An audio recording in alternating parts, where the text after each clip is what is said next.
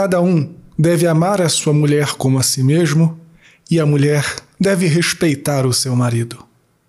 Salve Maria!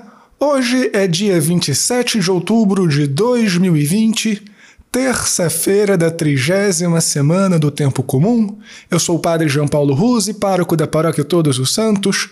Sejam mais uma vez muito bem-vindos às minhas redes sociais. E antes de nós começarmos o sermão de hoje, você já sabe, deixa o joinha neste sermão, compartilha o link nas tuas redes sociais, compartilha também pelo WhatsApp, pelo Telegram, pelo Signal, pelo Messenger Manda nos grupos da família, nos grupos do trabalho. Essas coisinhas muito simples, além do seu comentário, ajudam muito no alcance do apostolado.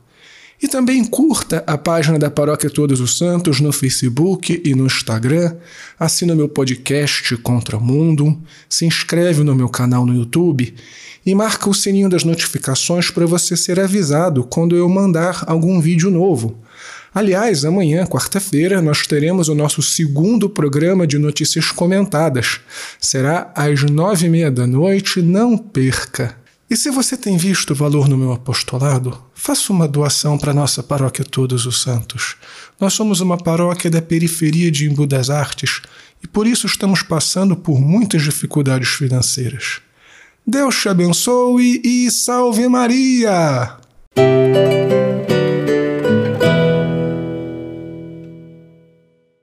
Muito bem, filhinhos. O tema principal do nosso sermão de hoje é o matrimônio. E como talvez vocês saibam, o matrimônio ele é uma realidade natural. Ou seja, em todos os tempos, em todos os lugares, pela própria natureza humana, homem e mulher contraem matrimônio para duas finalidades fundamentais. Primeiro, o bem comum para que homem e mulher se ajudem mutuamente na busca natural pela felicidade, pela autorrealização. E em segundo lugar, também e principalmente, para multiplicação, para a geração da prole. Porém, como todas as realidades naturais, o matrimônio também foi marcado pelo pecado original.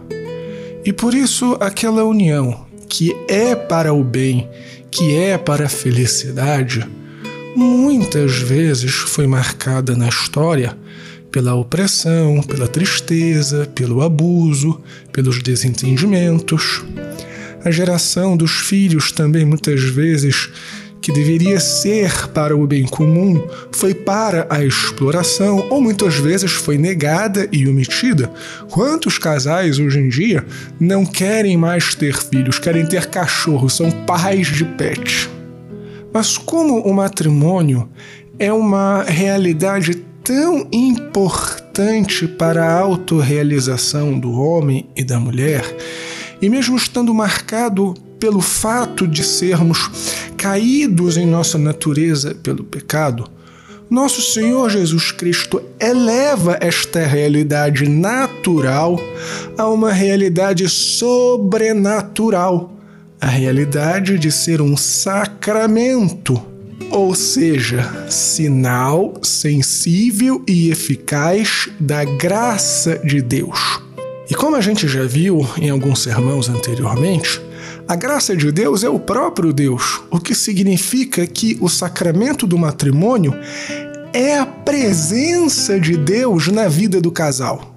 E tem, portanto, como fim último não apenas a realização das aspirações humanas de felicidade, mas tem como fim último a realização mais íntima, mais profunda, que é a felicidade em Deus, ou seja, a santidade. E apenas compreendendo esta nova realidade, digo nova, já tem dois mil anos, mas esta nova realidade do matrimônio como sacramento, como presença de Deus, é que nós compreendemos o que São Paulo quer dizer: que o homem deve ser a cabeça da mulher e a mulher deve estar junto com seu marido, que o marido deve amar a mulher como Cristo ama a igreja e que a mulher deve servir ao marido como a igreja serve a Cristo. Não se trata de uma disputa, como muitas vezes se vê, marcados por ideologias de quem manda mais, quem manda menos, libertação disso, daquilo. Não. A visão cristã do matrimônio é uma visão onde ambos caminham juntos e se ajudam para chegarem ao céu. Somente compreendendo que o marido deve amar a mulher como Cristo ama a igreja, ou seja, Cristo se entregou pela igreja. A igreja é o corpo de Cristo.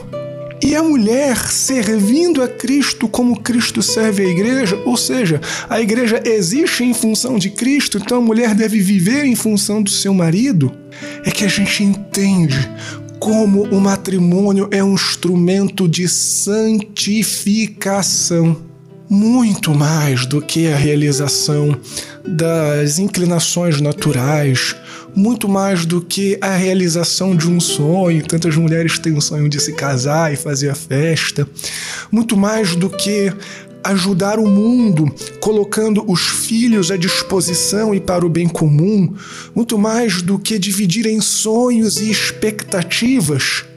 O matrimônio existe para nos realizar profundamente sendo santos.